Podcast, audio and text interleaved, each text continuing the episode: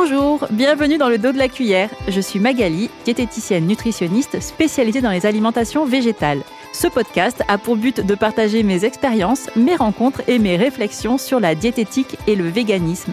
Je te souhaite une bonne écoute.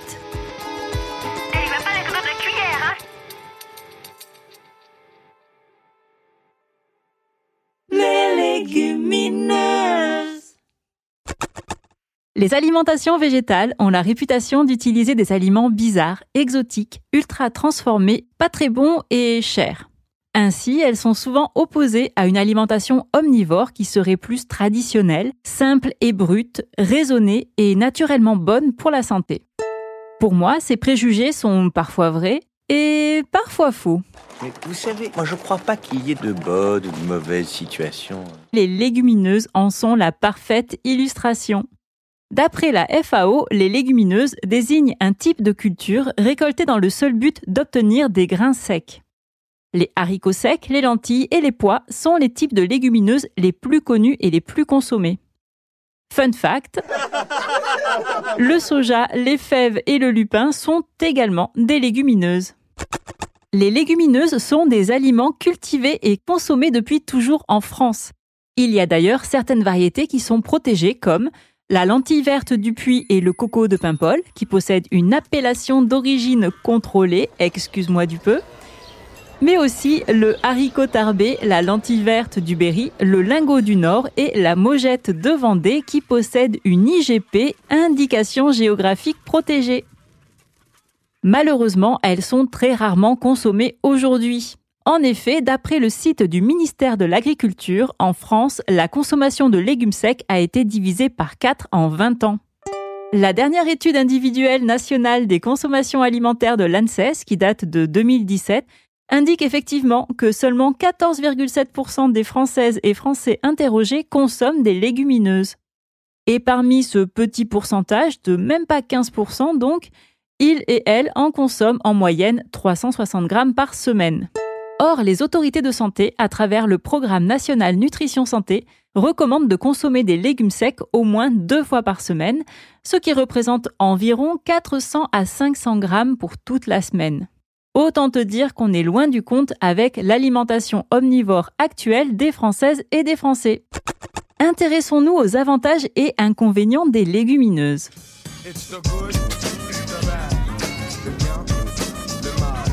Les avantages y sont d'abord nutritifs. En effet, les légumineuses sont riches en fibres, 8,45% pour les lentilles vertes par exemple.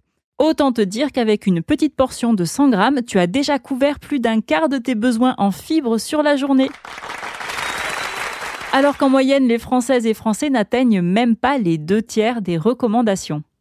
Ensuite, les légumineuses ont un index et une charge glycémique basse. Et comme on vient juste de voir qu'elles étaient riches en fibres, ça fait des légumineuses les meilleures amies des personnes vivant avec un diabète ou une anomalie de la glycorégulation. Elles sont également source de fer. Alors évidemment, il s'agit de fer non héminique qui a un taux d'absorption plus faible que le fer héminique qu'on trouve dans les produits animaux, mais on peut maximiser cette absorption en consommant au cours du même repas des aliments riches en vitamine C. Il faut aussi penser à espacer la prise de thé ou de café puisqu'ils ont l'effet inverse et vont diminuer l'absorption du fer. Les légumineuses sont également source de magnésium, de potassium et de zinc. Et concernant les protéines, tu le sais probablement déjà, mais on est sur quelque chose de super intéressant. Car les légumineuses contiennent entre 8 et 15% de protéines, pour reprendre l'exemple de nos lentilles vertes, on est sur environ 10%. Et s'il est vrai que les protéines animales ont un indice chimique supérieur à 1, avec donc tous les acides aminés indispensables dont certains même en excès, c'est également le cas pour certaines légumineuses, comme les pois chiches ou les haricots blancs par exemple. Et quand elles n'atteignent pas ce seuil de 100% à cause d'un déficit en acides aminés soufrés, elles s'en rapprochent fortement comme c'est le cas de nos petites lentilles chéries avec un score de plus de 90%. Donc, dans le cadre d'une alimentation végétalienne, variée, équilibrée, qui inclut donc des légumineuses et qui couvre tes besoins en énergie, Ce léger déficit est compensé par les apports en acides aminés soufrés qui se trouvent en excès dans les autres aliments que tu consommes au cours de la journée, comme euh, les céréales, les légumes feuilles ou légumes fleurs, etc.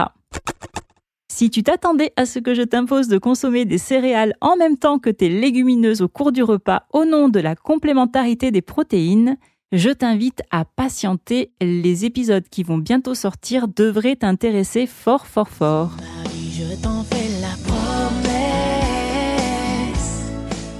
Autre avantage des légumineuses, elles sont écologiques. En effet, leur culture nécessite relativement peu d'eau environ 4000 litres par kilo de légumineuses d'après waterfootprint.org. À quoi? Et pour te donner un ordre d'idée, c'est équivalent à la consommation d'eau pour produire un kilo de viande de poulet. Ça représente plus que pour la production d'un kilo d'olive, qui nécessite 3000 litres, mais c'est moins qu'un kilo de viande de bœuf, qui nécessite 15 000 litres d'eau. Ah ouais, quand même autre avantage écologique des légumineuses, elles ont la particularité de fixer l'azote de l'air, de l'utiliser pour leur croissance, puis de le restituer au sol, le rendant disponible pour la culture suivante. Donc non seulement la production de légumineuses ne nécessite pas d'employer des engrais azotés, mais en plus elles en apportent au sol, favorisant la biodiversité. Enfin, les légumineuses ont l'autre avantage de se conserver pendant de longues périodes et donc d'éviter le gaspillage alimentaire. Dernier avantage des légumineuses, elles sont économiques. En effet, elles se trouvent facilement en boîte de conserve ou en surgelé, mais leur rapport qualité-prix est imbattable sous forme sèche. Évidemment, cela nécessite un peu d'organisation, mais ça vaut vraiment le coup si tu as un petit budget. Passons maintenant aux inconvénients des légumineuses. Tout d'abord, la digestibilité. Les légumineuses contiennent ce qu'on appelle des facteurs antinutritionnels qui, comme leur nom l'indique, empêchent l'absorption des nutriments.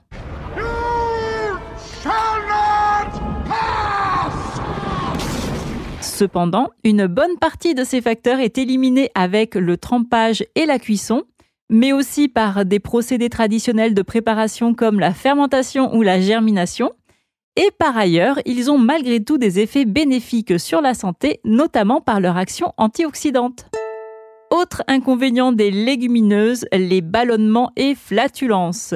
On le sait, les légumineuses, ça fait péter. Oups, j'ai pété, je, je croyais que ça s'entendrait pas. En tout cas, quand on n'a pas l'habitude d'en consommer. Et pour t'éviter ces désagréments, j'ai deux conseils. Tout d'abord, faire tremper les légumineuses 12 heures permet de diminuer significativement la durée de cuisson, de faire baisser l'action des antinutriments et d'augmenter la digestibilité des protéines. Ajouter 0,5 à 1% de bicarbonate de soude à l'eau de trempage permet d'optimiser ces paramètres, mais pas de manière hyper significative, et puis en plus, ça risque de modifier les qualités organoleptiques des légumineuses, texture, goût ou couleur. Donc à toi de faire le test et de voir ce qui te convient le mieux. Deuxième conseil, intègre progressivement les légumes secs à ton alimentation. Si tu n'as pas trop l'habitude d'en manger, commence léger. Quelques grains de pois chiches dans tes légumes par-ci, quelques lentilles dans ta salade par-là, tu vois comment ton corps réagit et tu augmentes petit à petit la fréquence et les quantités et roule ma poule. J'ai encore quelques conseils pour t'aider à intégrer les légumineuses à ton alimentation en plus du trempage et de l'intégration progressive qu'on vient de voir. Pour te faire gagner du temps, cuisine de grandes quantités. Fais-toi plaisir avec des currys, des chilis ou des soupes et tu peux ensuite congeler une partie de tes préparations. N'hésite pas à avoir la main lourde sur les épices et les herbes si tu aimes ça, ça se marie super bien avec les légumineuses. N'hésite pas non plus à tenter des trucs. Il y a plein de recettes traditionnelles asiatiques, sud-américaines, méditerranéennes qui utilisent des légumineuses. Oh, ton chili a l'air succulent, voilà le mien. Mais les légumineuses ont aussi l'avantage d'être très versatiles, donc tu peux être hyper créatif et créative. Par exemple, est-ce que tu as déjà essayé de faire de la mousse au chocolat avec de l'eau de cuisson de pois chiches? Hein? Quoi, pardon? Eh ben crois-moi, c'est bluffant. Tu peux aussi trouver facilement sur Internet des recettes de brownies bien bien fondants avec des haricots rouges. Et je t'ai parlé vite fait du lupin au début de l'épisode, et ben moi j'ai découvert ça en apéro au Portugal. Là-bas ça s'appelle Tremoso. Et tu en as peut-être déjà vu dans le rayon cuisine du monde de ton hyper, dans des bocaux en verre un peu allongés. Ce sont des grosses graines jaune orangées conservées dans une espèce de saumure et c'est trop bon. Passons maintenant aux recettes. Je t'en propose deux, une salée et une sucrée. En recette salée, un truc pour te faire manger des haricots blancs sans même t'en rendre compte, la recette de Mélanie du site Le cul de poule.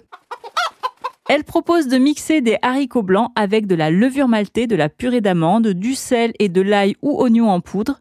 Et c'est waouh Tu peux verser cette sauce sur des pâtes, sur une pizza maison pour remplacer une béchamel, etc. Je te mets le lien de la recette en description de l'épisode pour que tu retrouves les proportions et franchement, n'hésite pas à te balader sur son site, c'est une vraie mine d'or. En recette sucrée, j'adore faire la recette de Lauren Gosselin de la chaîne YouTube Gluten Free and More Magazine À quoi? De cookies à la farine de pois chiche. Ils sont trop bons. J'ai reçu plein de compliments, même de personnes pas du tout véganes, sur ces cookies. Je te mets le lien de la recette dans le descriptif. J'espère que cet épisode t'aura donné envie de découvrir ou redécouvrir ces petits trésors de notre terroir culinaire oublié.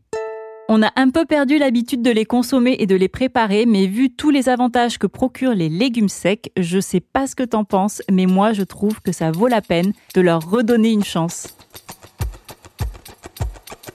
C'est la fin de cet épisode. J'espère que tu auras pris autant de plaisir à l'écouter que moi à le produire. N'hésite pas à t'abonner pour être averti de chaque nouvelle sortie. Et si tu le souhaites, tu peux laisser un avis sur ta plateforme d'écoute préférée, ça m'aidera beaucoup. Si tu as des questions ou que tu souhaites échanger, tu peux aussi me retrouver sur Instagram sur ma page Le dos de la cuillère podcast. Et bien sûr, si tu penses que ce podcast pourrait aussi intéresser ton entourage, ne te retiens surtout pas de le partager et d'en parler autour de toi. À bientôt!